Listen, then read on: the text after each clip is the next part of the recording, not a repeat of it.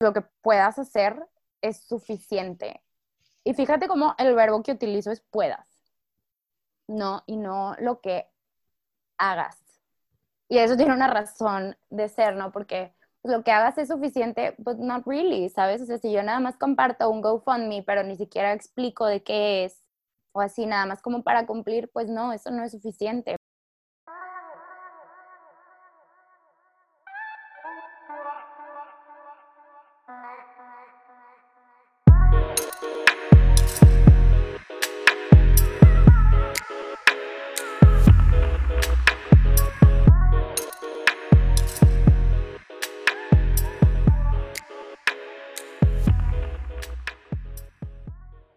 Hola a todos y bienvenidos a otro episodio de Activismos y Quietismos. Mi nombre es Valeria Colunga y estoy muy feliz de que estén aquí escuchando este podcast porque hoy tengo una invitada.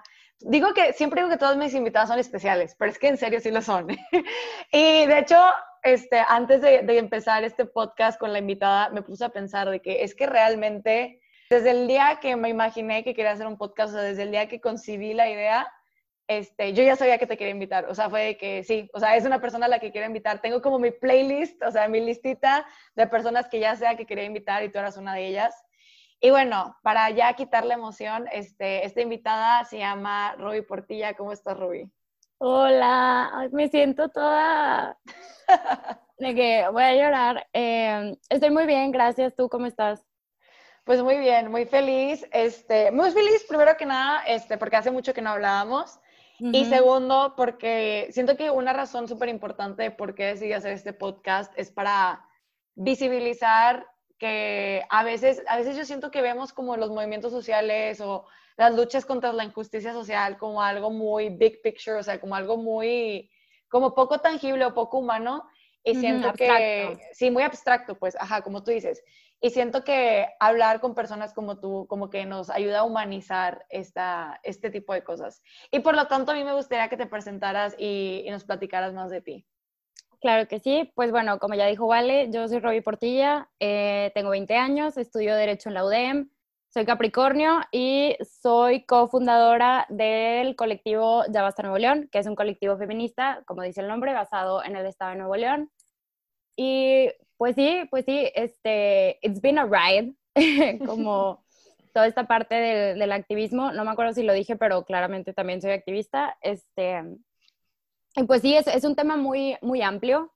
Eh, a veces es complejo y algo que sí es, es muy exhaustivo, entonces me, no sé, me alegra mucho que estemos eh, tocando el tema, ¿no? De, del activismo y pues lo que conlleva, ¿no? Y fíjate que yo quería empezar esta conversación trayendo un recuerdo que tengo muy claro de ti. El primer recuerdo que tengo de ti es eh, en un evento de modelo, modelo de Naciones Unidas cuando estábamos en, en, la secundaria.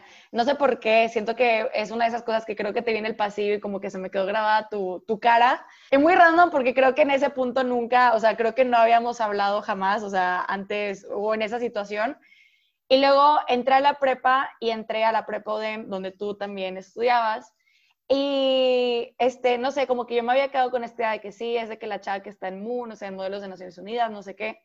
Pero donde realmente, o sea, la primera vez que realmente te puse atención y me puse como que a pensar en lo que estabas haciendo, fue una vez que yo estaba, creo que tú estabas en tu cuarto semestre de prepa, yo estaba en mi segundo semestre de prepa, y a mí me llegó un mensaje por WhatsApp de mañana todas las niñas llevan falda. Y yo dije, y yo dije ¿qué está sucediendo? Y fue que mañana todas las niñas llevan falda, es que no es posible porque pasó tal y tal y tal, que tú lo puedes contar mejor que yo porque la verdad solo me acuerdo, del, claro. solo me acuerdo del mensaje. Y está de que Dios santo, ¿qué está sucediendo? Y todas mis amigas de que sí, qué injusticia, de que todas llevan falda. Y para esto, dando contexto, el día que tú, porque si no adivinaron ya, Roy fue creo que la que mandó el mensaje. Sí, este, sí, fui yo, claro.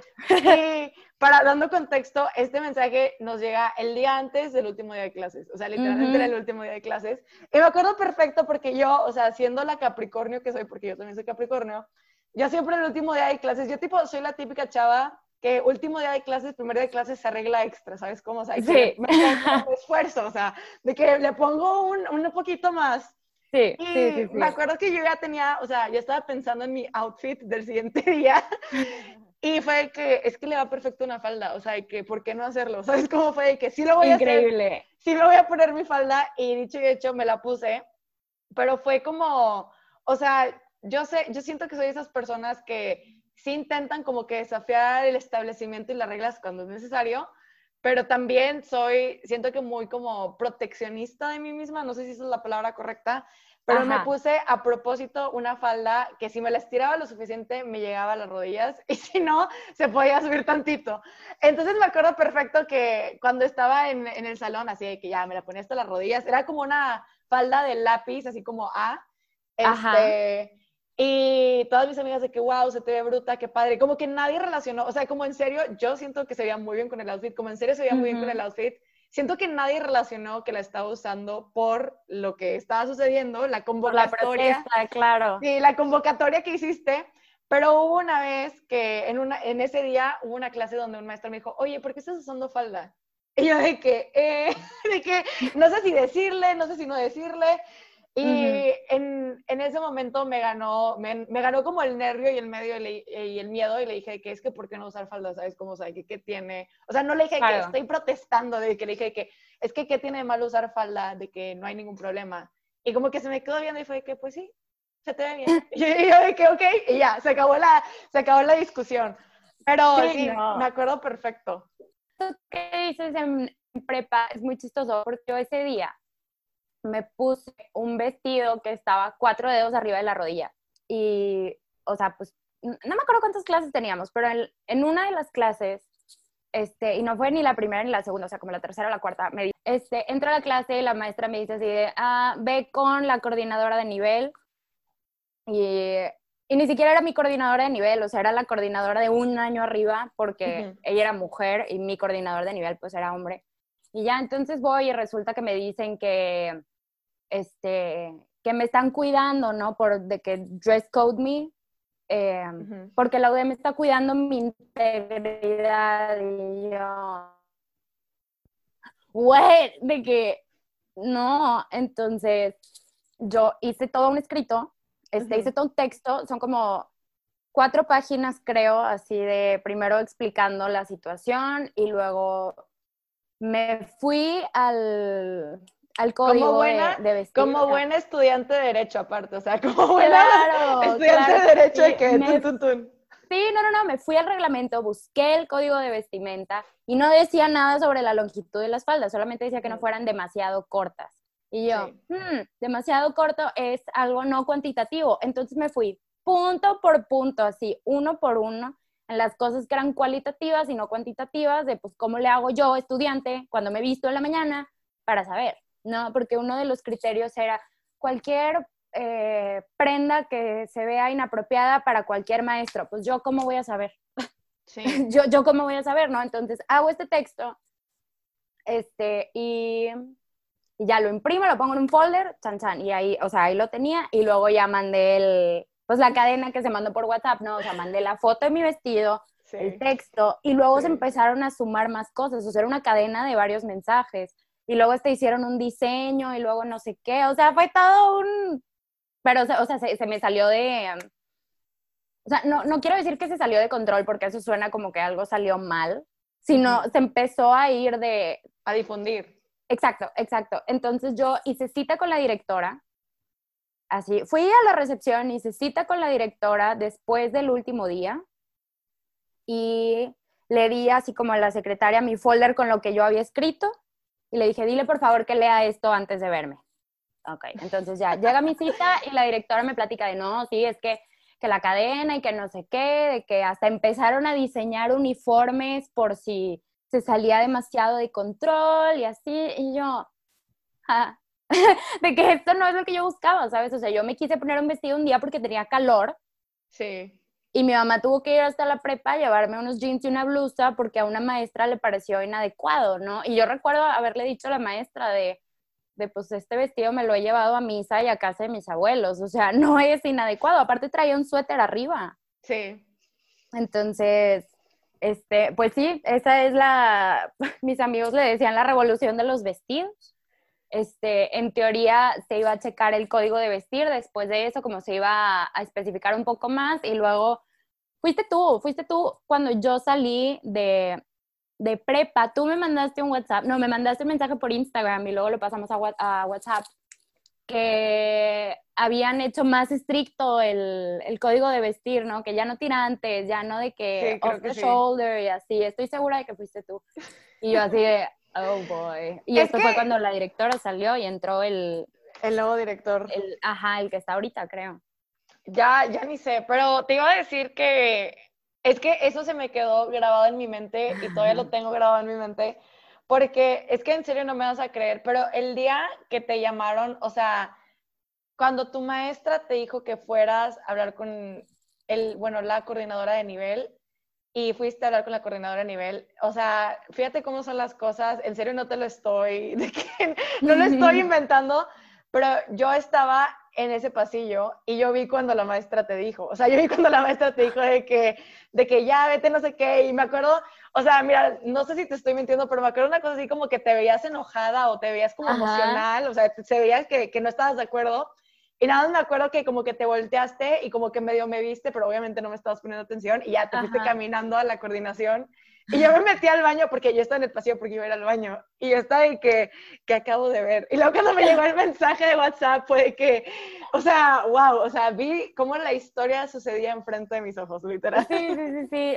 Qué, qué chistoso. O sea, se me hace muy, muy interesante, ¿no? El hecho de que, y digo, esto ya es un tema como fuera de lo que vamos a hablar, pero cómo podemos ser testigos de cosas importantes. No estoy diciendo que mi revolución de los vestidos sea como súper importante, pero de, cosas importantes, ¿no? O sea, que, que pueden forjar la vida de alguien, ¿no? O sea, yo genuinamente creo que esa historia es como mi, mi primer acercamiento, ¿no? Al, al activismo feminista. Este, Sí, yo creo que va por ahí.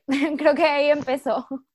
Sí, totalmente de acuerdo. De hecho, o sea, yo también, o sea, la razón principal por la cual quise sacar este tema en, en, este podcast es porque, o sea, se me quedó en mi mente y como que yo me quedé pensando de que, o sea, si es algo que para mí fue impactante, o sea, porque para mí, y digo, nunca, o sea, repito, nunca hemos tenido esta conversación antes, pero para mí también fue impactante, ¿sabes? Como, o sea, hay que ver que una chava, un año mayor que yo, literalmente, de que hizo una revolución en la escuela, para mí fue como de que, o sea, que, o sea, si ella lo puede hacer, ¿qué no puedo hacer yo? O sea, es como, o sea, de que I can do anything, yo puedo hacer cualquier cosa porque ella ya puso el ejemplo de que sí se puede. Y digo, ya, eso sería irme a otra línea de cosas que hice en la prepa y etcétera. Pero sí, te quería agradecer públicamente por esa experiencia porque fue muy formativa ah. para todos. Yo creo que para todos fue muy formativa. Me alegro mucho. Oye, y quiero hablar este, sobre lo conectado que hoy en día están el activismo, los movimientos sociales con las redes sociales.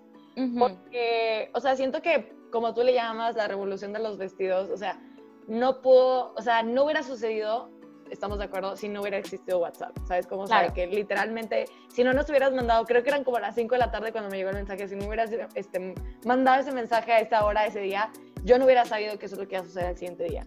Claro. Y yo creo que, o sea, sí tiene sus pros, eh, como esto que acabamos de describir, pero también tiene sus contras, evidentemente. Y algo que yo siento que he visto recientemente y que quiero platicar contigo es esta parte de utilizar el activismo en redes sociales para incrementar tu, tu capital social o como para visibilizarte más a ti que al movimiento, por ponerlo así. O sea, hablemos, por ejemplo, de el hashtag challenge accepted, que fue, fue algo que también sucedió en redes sociales. Y mira, todo este tema del challenge accepted, yo siento, no nace de, pero para mí en mi mente, este, surge de el tema del Blackout Tuesday, que, que, es obviamente del Black Lives Matter, o sea, de todo este tema que está sucediendo en Estados Unidos. Y para mí, cuando fue el Black Lives Matter, este, cuando como fue el día que se hizo oficialmente el Blackout Tuesday, entre comillas, este, yo me acuerdo que me llegó un mensaje, creo que fue un, ah, un mensaje directo en, en, Instagram o algo por el estilo, de que es que mañana, de que tú pon tu cuadrito negro, no sé qué. Y yo en mi mente que, y luego, o sea, el cuadrito negro, o sea, ajá, que el cuadrito negro, o sea, no va a salvar la vida de nadie, tipo, no está visibilizando nada, no tiene información. O sea, yo no le veía el por qué. O sea, era de que el cuadrito negro y luego qué. Y luego aparte te metías a Instagram y ese día, a mí, o sea, para mí realmente ese día fue muy histórico y memorable porque fue un día que yo no me quería meter a Instagram porque me causaba, ¿cómo ponerlo? Pues ansiedad, yo creo, o sea, creo que esa es la palabra correcta, ansiedad el ver que la gente se quedaba con el cuadrito negro, you know? o sea, era de que subías el cuadrito negro y ya, hice mi parte, aplausos, este, ya, lo logré. Y luego sucedió eso y yo no dije nada, dije, está bien, este no es, o sea, no es mi tema, no es mi área, de que respeto, este, no sé quién salió con, con la idea, entonces está bien. Pero luego salieron con el challenge, challenge accepted, que para quien no, no lo conocen es básicamente como este reto en redes sociales de tenías que subir una foto en blanco y negro y nada más le ponías challenge accepted, reto aceptado y tipo no, igual que igual que el anterior, tipo no hay información, no había nada. Exacto, y luego te llegaba o si le preguntabas a la persona que lo había subido te mandaba un mensaje así de cadena de los que te llegaban como en Hotmail casi casi. Sí. Este y así de no es para apoyar a las mujeres, apoyar a las mujeres cómo, ¿sabes? O sea, es una foto en blanco y negro y de hecho este pues yo sí subí mi foto en blanco y negro. Sí. Pero obviamente, pues le puse un texto, ¿no? Porque, pues, Robbie siendo Robbie, güey, yo nada más no me puedo quedar con la boca callada. O sea, yo lo siento, pero tengo muchas opiniones y agraciada o desgraciadamente estoy muy informada de muchas cosas, entonces me siento competente para opinar. Y ya, pues básicamente lo que puse el challenge accepted es de que, pues, o sea, uno, que esto tú dices, es lo mismo que el Blackout Tuesday, o sea, subir una foto de chan chan. Y dos, no, o sea, ok, chido, todas apoyo entre mujeres, sororidad, que ni siquiera está especificado en el mensaje este de cadena. Sí. Pero está bien, si tú subes esta foto, pues no te quiero ver criticando o este, diciéndole a tus amigos o a tus amistades que otra chava es una zorra, es una puta, es una dejada, es una no sé qué. O sea, si vas a subirte a este tren, de que pues que no sea hoy y que mañana se te olvide, ¿no? Claro. Y pues siento que tiene que ver mucho, o sea, bueno, tú le llamas activismo de sillón y yo le digo este activismo performativo, pero es lo mismo. O sea, es lo mismo, ¿no? Y esto que tú dices de incrementar tu capital social, pues sí, es como, ay, eh, vale si lo hizo, cuando es el 8 de marzo, de que, ay, sí pusieron sus fotos moradas, sí subieron fotos de los posters, en las marchas, ajá pero luego pasa el 8 de marzo, pasa el paro y no hay nada más. ¿No? Y ahora, yo entiendo que no todas las personas pueden ser activistas, ¿no? O sea, es un trabajo de tiempo completo y no es nada más lo que tú hagas como, al menos yo en siendo cofundadora ya Basta Nuevo León, o sea, yo ya, o sea, uno ya di cara en la página, ¿no?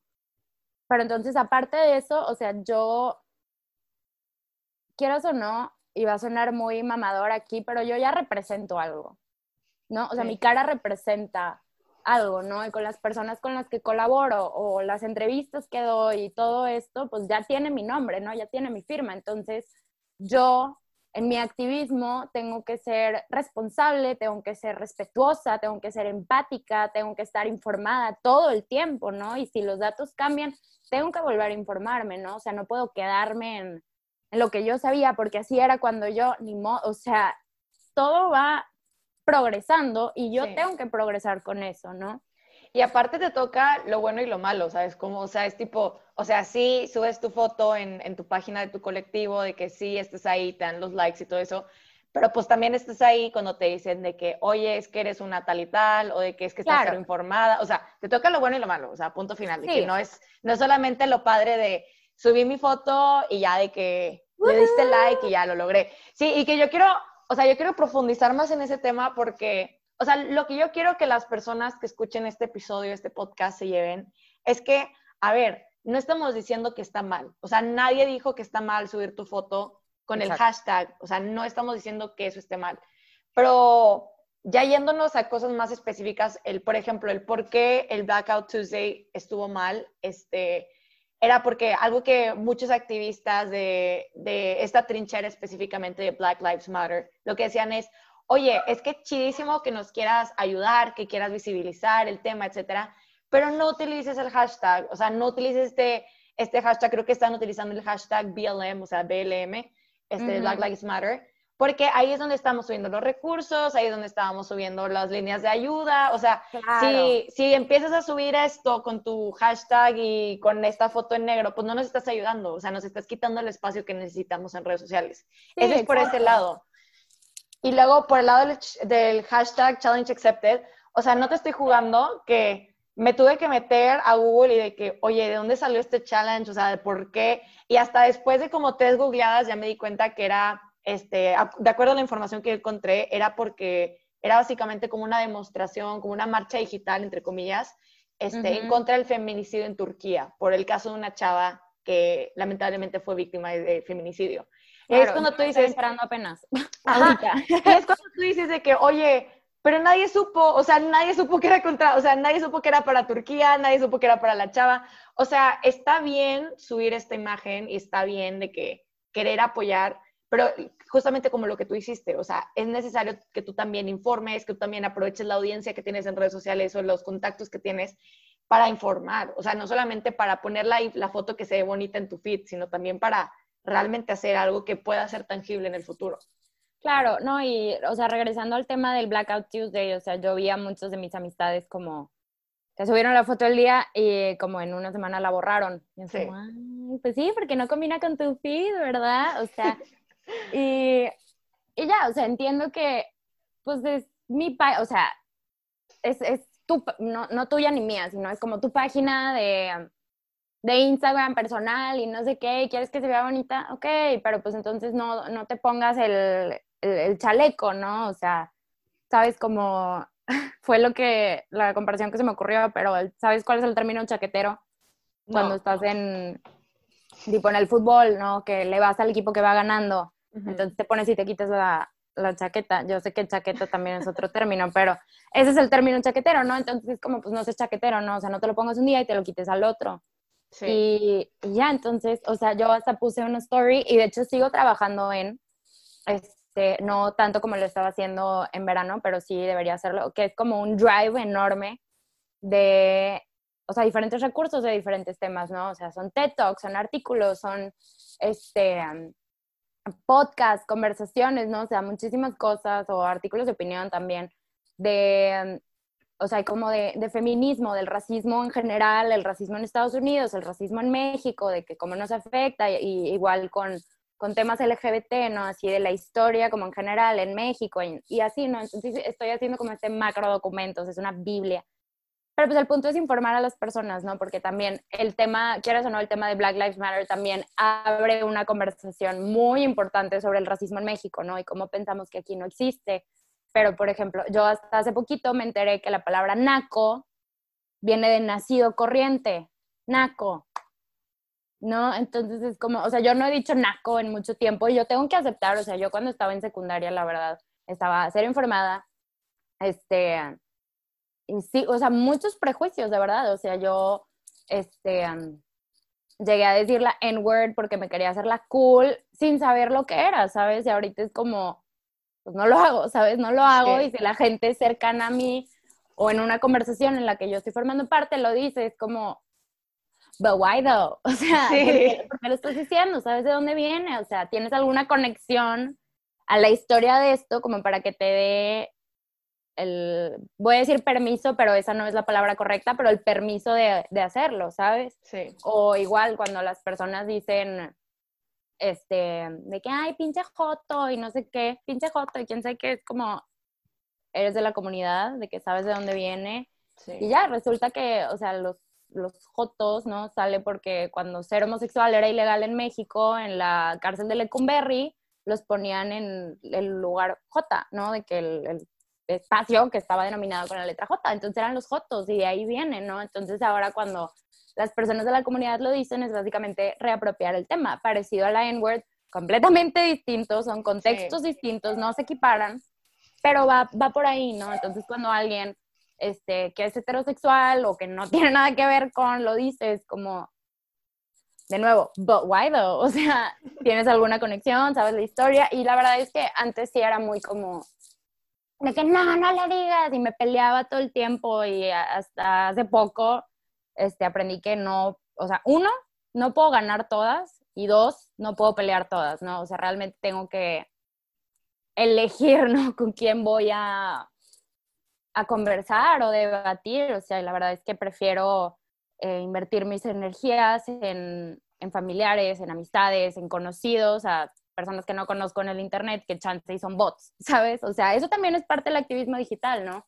Este, o sea, dices una cosa y alguien le toma screenshot, toma una captura de pantalla, lo comparte y aunque tú lo borres, ahí está. O sea, lo que está en el internet, y ya sé que es lo que nos decían los papás y los maestros cuando estábamos chiquitos, pero lo que pongas en el internet ahí va a estar para siempre. No hay manera de que se vaya, ¿no? Entonces, pues sí es más complicado, ¿no? Porque ¿qué pasa cuando tú publicas algo y luego cambias de opinión? ¿No? Sí. O sea, ¿y, qué sucede, no? Y es como volver y volver y volver a justificarte todo el tiempo. Gracias al universo, lo que sea que hay arriba, a mí no me ha pasado eso, con algo de que fuerte. Y hasta me puse a buscar como en mi propio Twitter, ¿no? A ver si había puesto como algo comprometedor y no, la respuesta es no. Oye, y hablando de adaptarnos, yo quisiera que como nos metiéramos aún más en este tema de, del activismo digital, porque fíjate que yo no tenía, o sea, en mi mente, porque también tomamos en cuenta, yo también empecé en este tema cuando tenía 17. Ahorita, digo, ahorita soy dos años mayor, casi tres años mayor, yo sé que es poco, pero, o sea, realmente estás en otro mindset, o sea, tu mente está en otra cosa, estás en otro lugar del mundo. Y siento que yo ni en cuenta de como lo contraproducente o lo malo y lo bueno que tenía el activismo digital, o sea, lo que hacemos en línea. Porque yo en ese entonces obviamente veía de que, oye, es que no sé, digo, puedes donar dinero a esta campaña para apoyar X o Y tema, y ya de que lo subía, ¿no? Y lo compartía, y ya. Y yo siento que jamás me sentí con como la credencial de decir que era activista, o sea, jamás, jamás, jamás literal o sea, sentí que yo tuviera como esta credencial, o sea, siento que estamos tan acostumbrados a que alguien te dice, bueno, te graduaste de carrera, felicidades, licenciada, ¿sabes? ¿quién, ¿quién, te va a dar la mano y quién te va a decir felicidades, eres activista? Nadie, lamentablemente nadie te dice. Entonces, como yo no había caído en cuenta de este tema, como que yo, pues no más, o sea, no me, no me consideraba activista, y luego hubo una, una situación, una junta que tuve con varias chicas que son activistas también, y ellas empezaron a hablar de este tema de, este, se llama, en inglés le dicen slacktivism, que es básicamente activismo solo online, que es cuando de que compartes el GoFundMe, pero no compartes información del tema, o de que, pues en fin, que nada más lo haces como habíamos dicho, por incrementar el capital social. Claro. Y yo, o sea, empezaron a hablar de que sí, es que no manches, que hay gente que lo hace, no sé qué, y decían de que es que esos no son activistas de verdad. Y yo en mi mente que, mm. o sea, que sí soy activista de verdad, o, o sea, como que yo preguntándome que, o sea, ¿qué soy? ¿Sabes cómo? O sea, de que no sé qué soy, que digo, ese ya es otro tema, más adelante por fin acepté, este, que pues sí, o sea, lo que he hecho, este, desde mi lucha, a mí, a mi parecer, me da credencial para ser activista y lo que yo he vivido me da credencial para ser activista, pero ese no es el tema. A lo que voy es que siento que también, por ejemplo, hoy en día nos encontramos en una pandemia y lamentablemente muchos activistas, no todos, pero muchos activistas, el lugar donde se pueden comunicar y donde pueden compartir estos recursos, esta información, pues es solo en línea. Entonces ahí es cuando te pones a preguntar, o sea, ¿son activistas de verdad o no son activistas de verdad? ¿O qué? O sea, ¿qué es lo que está sucediendo ahí, no? Claro, pues ahí yo diría, o sea, que a ver, es que va a sonar muy blanco esto, de verdad va a sonar muy blanco, pero, o sea, la pandemia y la cuarentena también nos ha dado diferentes, diferentes herramientas. Este, y por eso digo que suena muy blanco, ¿no? Porque pues yo hago cuarentena en mi casa, donde hay comida y todo esto, y pues hay que estar al tanto de que esa no es la realidad, ¿no? Entonces nada más como poniendo ese hincapié de que pues muy privilegiado. Hay, un pues, privilegio económico, ¿no? Hay un privilegio económico de mi parte, pero ahora sí a lo que iba, o sea, no sé, sí teníamos la noción de que existe Skype, por ejemplo, pero Zoom, yo no sabía que existía, ¿no? Y ahora, o sea, a las del equipo de Ya Basta, yo conozco menos de la mitad en persona, pero nos hemos conocido y ahora son mis compañeros de trabajo, ¿sabes? O entre ayer y hoy fui a cinco conferencias de la carrera, este, una en Ciudad de México, otra en Estado de México, otros aquí en Monterrey, o sea, y así, y la distancia nos ha, vaya, la distancia no ha sido un impedimento, entonces yo creo que algo importante, ¿no? De esto del activismo digital es, pues ha habido un sinfín de conferencias y un sinfín de talleres y, o sea, las personas que tenemos el acceso a, a una computadora o a un móvil que puedan tener Zoom, pues ahora, o sea, no, que antes no existiera, pero antes todo era presencial y ya no. Sí. ¿Sabes? Entonces, pues sí, ahora casi todo el activismo es digital porque no tenemos de otra. ¿Sabes? O sea, yo, yo sé que hay gente que, que sí sale y, o sea, vaya, yo también salgo de que al Seven veo a mi novio y de que a una amiga, ¿sabes? O sea, pues yo también salgo, pero pues yo no voy de que a, a reuniones de más de 10 personas, o sea, no. ¿sabes? O sea, no, podemos salir como antes, ya no puede haber congregaciones como antes, o sea, a mí me, me deja muy impactada como las fotos del 8 de marzo, ver las fotos como aéreas, ¿no? De aquí, de Monterrey, de Ciudad de México, o sea, y algo que he platicado mucho con mi papá es así como, pues es que nos pusieron como un freno en seco, ¿no? O sea, de una semana a la otra, de estar en la calle y ser miles de mujeres marchando, estamos todas encerradas. No, pero entonces, o sea, yo creo que esto tiene que ver con adaptabilidad, ¿no? O sea, pues ya no es un, un slacktivism, así se llama, ya, ya no es eso, o sea, es, es un, un, adaptarse, ¿no? A lo que tengo, o sea, o sea, no, no, no sé, es como complejo para, bueno, voy a hablar por, por mí, pero también creo que hablo por todas, ¿no? O sea, es como duro, supongo, o sea, es, es, es pesado, ¿no? O sea, que estás viendo lo que pasa afuera y y acostumbramos manifestarnos, ¿no? E ir a la fiscalía a gritar, e ir a la explanada de los héroes a gritar enfrente del Palacio de Gobierno y de repente no poder, ¿no? Y ahora dependemos de, de redes y de arrobas y mails y eso a ver si nuestros gobernadores nos, nos ponen atención, ¿no? A ver si nos pelan. Y, pues no sé, o sea, puede ser como un poco o sea, a mí me, rompe el corazón un poco, ¿no? O sea, ver que tenía tanto vuelo, o sea, la UDEM ya había hecho, o sea, el viernes que empezó la cuarentena, ese viernes estaba agendado a hacer un tendedero. O sea, un, tendedero ahí en la UDEM y una, una, manifestación ahí en solidaridad con lo que estaba pasando en, en la prepa USP. Y eso fue el día de la cuarentena, ¿no? Entonces, o sea, no sé, no sé, yo que he estado en, varios accidentes de carros, pero yo no choqué, me chocaron, este, sí fue el freno en seco, ¿no? es, es, el mismo sentimiento, ¿no? Como traes todo este, este momentum y en eso te, detienes, ¿no? Claro. Y pues it sucks, de que sí está muy, muy horrible.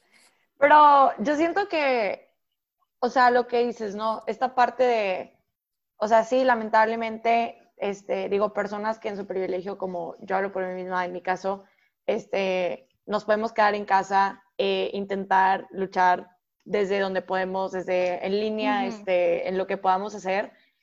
Este, siento que desafía lo que se había pensado con este término de slacktivism, ¿no? O de que activismo solamente en línea, porque siento que antes era como que se veía como que no es válido este, por el simple hecho de que fuera en línea, ¿no? O sea, de que no es válido porque no estás afuera, de que no estás gritando, no estás haciendo tal, tal, tal, esta acción.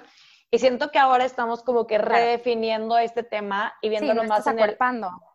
Ajá, y ahora lo estamos viendo más en este tema de, o sea, no se trata específicamente de estar presencial o no, sino es como que también de esta parte de cuál es el contenido que compartes, o sea, que cuál es el valor o cuál es el recurso detrás de, esa, de ese share, de ese post, de, esa foto que estás haciendo, ¿no?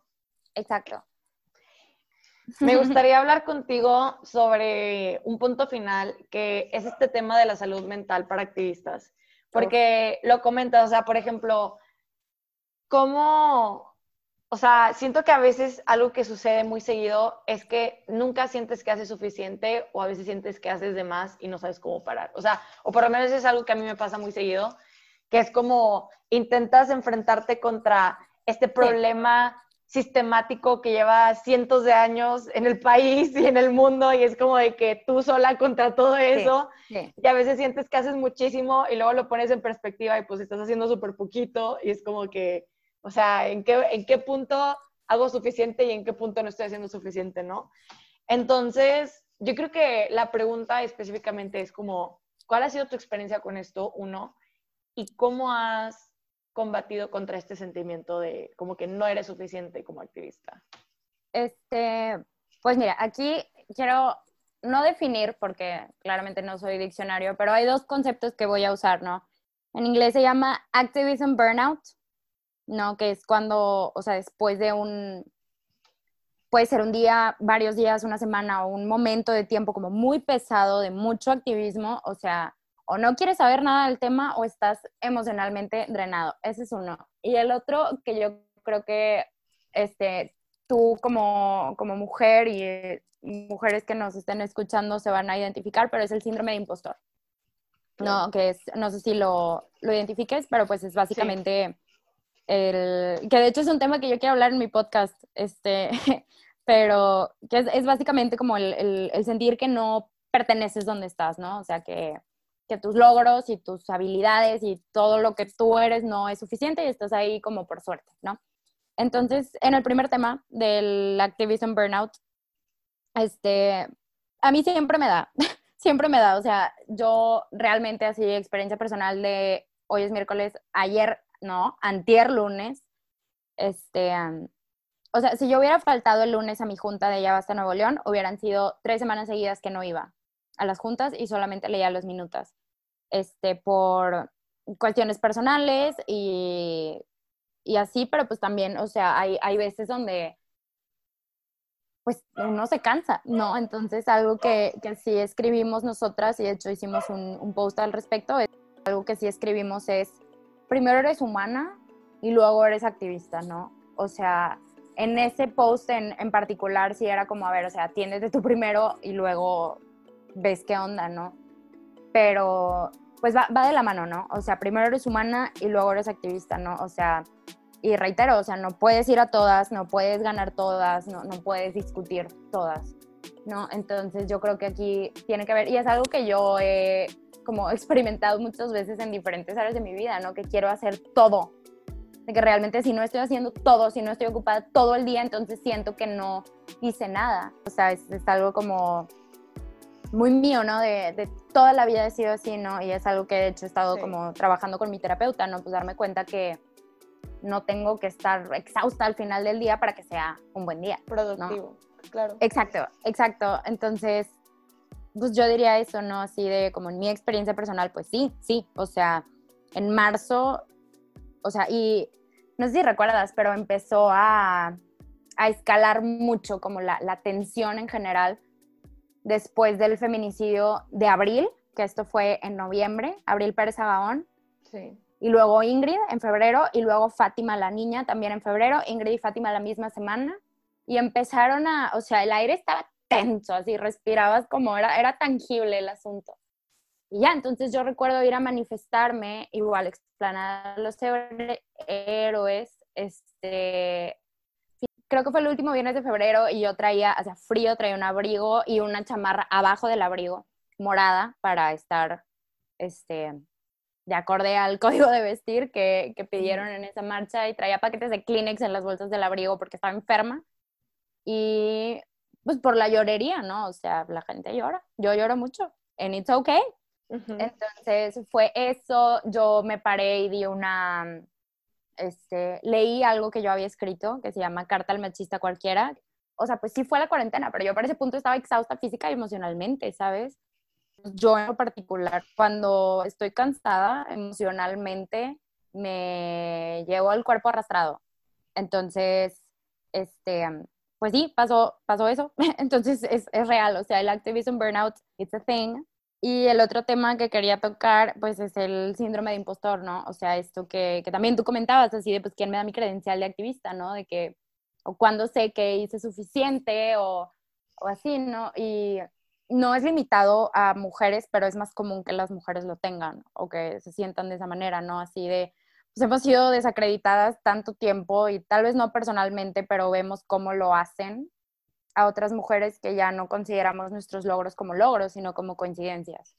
¿No? Entonces, este, pues también es, darte cuenta de eso, ¿no? De hecho, justo, creo que ayer estaba hablando con una amiga justamente de eso, ¿no? Que ella se sentía así. Y le dije como, a ver, o sea, si yo te estuviera diciendo eso a ti, de siento que no estoy haciendo nada y que soy una tonta y que no me merezco esto y nada, ¿tú lo reconocerías en mí? Y ella de que, sí, que bueno, es lo mismo. No, entonces también es algo como, pues bastante terapéutico, yo creo, como pues darte cuenta que, pues lo que puedas hacer es suficiente. Y fíjate cómo el verbo que utilizo es puedas, no, y no lo que hagas. Y eso tiene una razón de ser, ¿no? Porque lo que hagas es suficiente, but not really, ¿sabes? O sea, si yo nada más comparto un GoFundMe, pero ni siquiera explico de qué es, o así nada más como para cumplir, pues no, eso no es suficiente. Pero si lo que yo puedo hacer es tal vez no eh, grabarme a mí como mi cara hablando, pero tal vez sí puedo escribir algo, ¿no? Así como, lean esto, no sé qué, se trata de esto, es esta persona, na, na, na, na, GoFundMe. Cool. ¿Sabes? Entonces, y eso es lo que yo puedo hacer, ¿no? Tal vez ese es mi 100 de un día y tal vez mi 100 de otro día es grabar un video donde salga mi cara yo hablando, este, que tal vez lo tengan que grabar cinco veces porque algo pasó, ya sabes, ya sabes. El activismo no necesariamente es algo de todos los días, pero, y tampoco quiero sonar así como de las personas que van al gym todos los días y de que esto es una, es un estilo de vida y, no, pero también sí, porque o sea, me voy a regresar a lo que dije antes, o sea, pues una vez que, que das la cara, no sé cuál es la palabra en español para accountability, el activismo también es, es algo personal, ¿no? Y al final del día lo personal es, es político, ¿no? Y pues sí. Correcto. Y eso es algo que creo que cada vez nos damos más cuenta que todo se puede politizar, todo se puede, o sea, todo es política al final. O sea, al final todo lo puedes hacer muy tuyo este, o no muy tuyo, pero aún así va a tener política. Y les quiero hacer la invitación a las personas que nos escuchan que vayan a escuchar el podcast de Roy, se llama Quiero ser alguien, lo pueden encontrar en Spotify. Y me voy dando cuenta, o sea, hasta ahorita me, me hizo clic que es el primer, este, la primera podcaster que tengo invitada. Entonces, todos vayan a escuchar su podcast Quiero ser alguien, lo pueden encontrar en Spotify. Vayan a seguirla a Robbie, lo van a encontrar en la descripción de, este episodio. Y pues sin más, sin más que decir, pero también con muchos agradecimientos para Robbie por, por venir el día de hoy. Este, nos vemos en el siguiente episodio. Hasta luego.